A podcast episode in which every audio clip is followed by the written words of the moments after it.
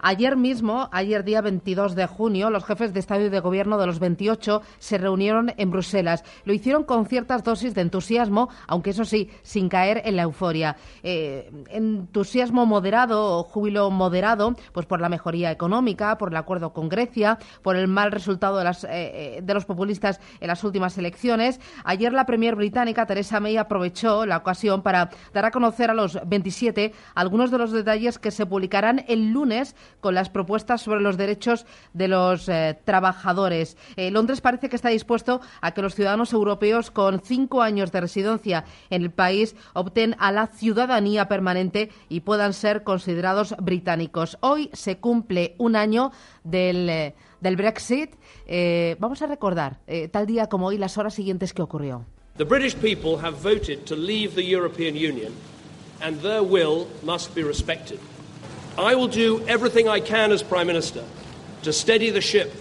Los británicos han votado abandonar la Unión Europea y su voluntad debe ser respetada. Haré todo lo que pueda como primer ministro para estabilizar el barco durante las próximas semanas y meses, pero no creo que sea lo mejor para mí tratar de ser el capitán que dirija nuestro país al siguiente destino.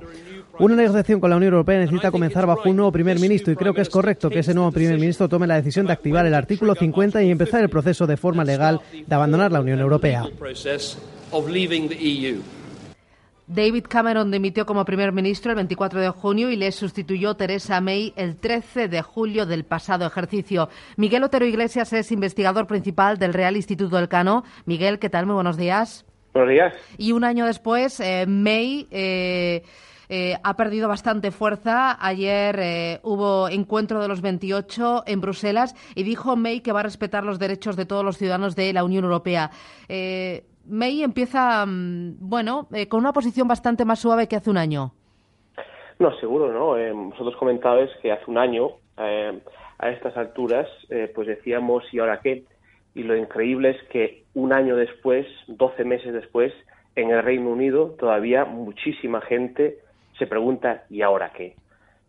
bueno, yo creo que han sido 12 meses donde se ha demostrado que la decisión de salirse ha sido un error, grandísimo y ahora eh, estamos pues eh, viendo un proceso de autorreflexión en el Reino Unido de cuál es la posición del Reino Unido en este nuevo mundo mucho más multipolar donde una potencia media como el Reino Unido no puede salirse del mercado único más grande del mundo y con un mayor poder de, de adquisición, ¿no? Por lo tanto, vemos que ya May con la semiderrota que tuvo en las, en las elecciones pensando que iba a tener una gran mayoría y ahora tiene una, bueno, un gobierno minoría que todavía no se ha formado, pues eh, vemos que los rumores de que se quiere un soft Brexit frente al hard Brexit van, van acrecentándose y yo, bueno, llevo diciendo muchísimo tiempo que no hay soft Brexit, ¿no? La, posibilidad de soft, de soft Brexit o de, o de Brexit suave no existe, ¿no?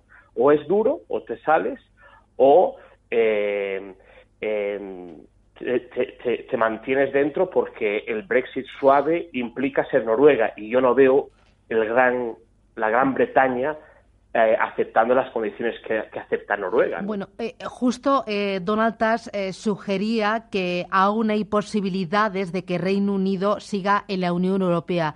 ¿Tú esto, Miguel, lo, lo ves viable?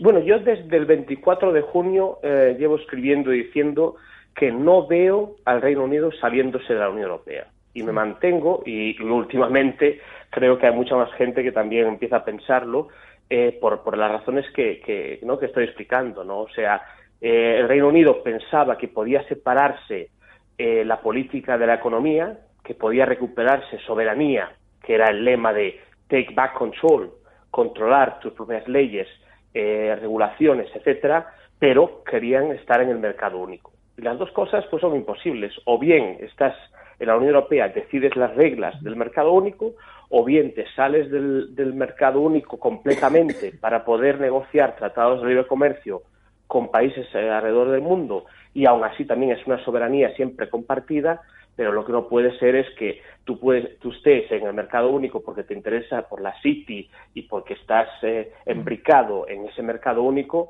eh, pero no aceptes la libre circulación de personas y las otras libertades. ¿no? Entonces yo creo que volvemos a lo de Boris Johnson. ¿no? Boris Johnson decía, nosotros vamos a ser capaces de comernos la tarta y, tener la tarta, y eso bueno, se ha demostrado que es imposible porque los otros 27 están firmes en la posición de que esto no, no puede ser. Bueno, y ahora los 27 están más firmes porque eh, la victoria de Macron les ha hecho estar más unidos. Yo creo que sí, sí. Eh, yo creo que es que no es la, victoria de Macron.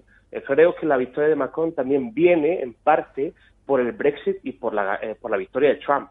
O sea, esas han sido dos vacunas frente al euroescepticismo, porque em, lo que une comunidades políticas en la historia siempre es el otro y la adversidad y la amenaza.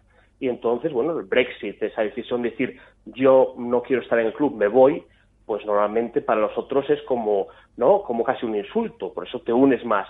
Y después está lo de Trump, que también en principio empezaba a decir que cuál es el siguiente país que iba a salirse de la Unión Europea, que esto de la Unión Europea era, era algo malo y que había que, eh, ¿no? Destruirlo, pues lógicamente eso hace que la gente aquí en el continente europeo cierre filas. Ya, aunque Europa esté ahora más firme y más unida, eh, seguimos con esa Europa de dos velocidades que no sé si es la Europa dividida entre el centro y la periferia.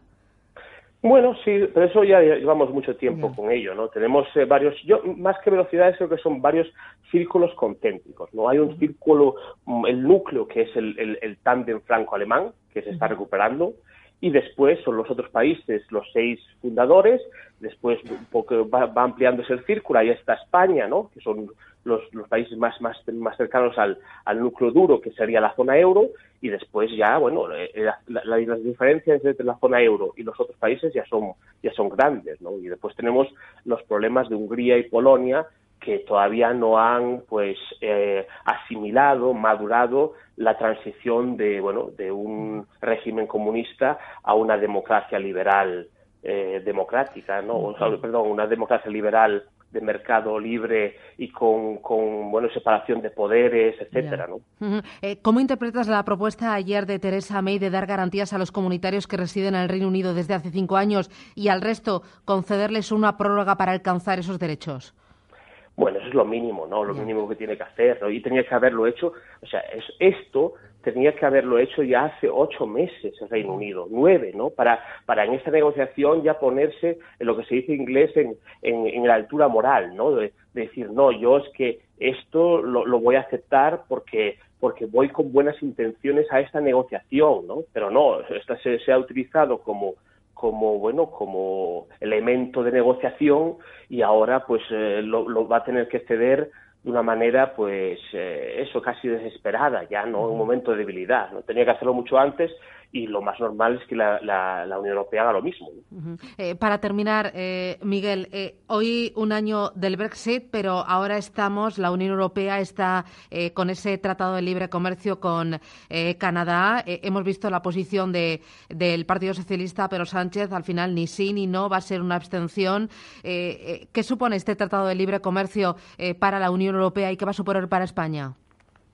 Bueno, yo creo que es un, mercado que, es importante, pero tampoco, o sea, estamos hablando de 25 o 30 millones de, habitantes, eh, es un mercado maduro, eh, estamos hablando de una economía que está en el, G, en el G7, eh, es un mercado que en principio es muy similar al, europeo en su estructura, en, en su política social, etcétera, Así que yo creo que esto es una buena noticia, creo que frente a, posturas proteccionistas de, involución a, una mayor pues eh, un mayor entendimiento entre, pueblos y mayor no comercio y, además incluso no solo comercio sino que eh, ofrecer servicios eh, de un lado al otro creo que es positivo y para España también no es un mercado que podría ser potencialmente interesante para muchos para muchos empresarios españoles y a su vez pues eso no vamos a traer aquí eh, pues servicios de Canadá. Por lo tanto, yo creo que en general mi postura ya sabes cuál es. El, libre comercio es bueno siempre, positivo. La teoría económica ahí tiene un consenso. Lo que pasa es que es verdad que habrá ganadores y perdedores y ahí volvemos otra vez al debate de cómo compensamos a los perdedores. ahí volvemos a hablar de, la campaña de Macron y de, y de los grandes desafíos que tiene que tiene nuestra sociedad. ¿no? Miguel Otero Iglesias, investigador principal del Real Instituto del Cano. Muchísimas gracias. Que tengas buen día. Gracias a vosotros. Adiós. Buen día.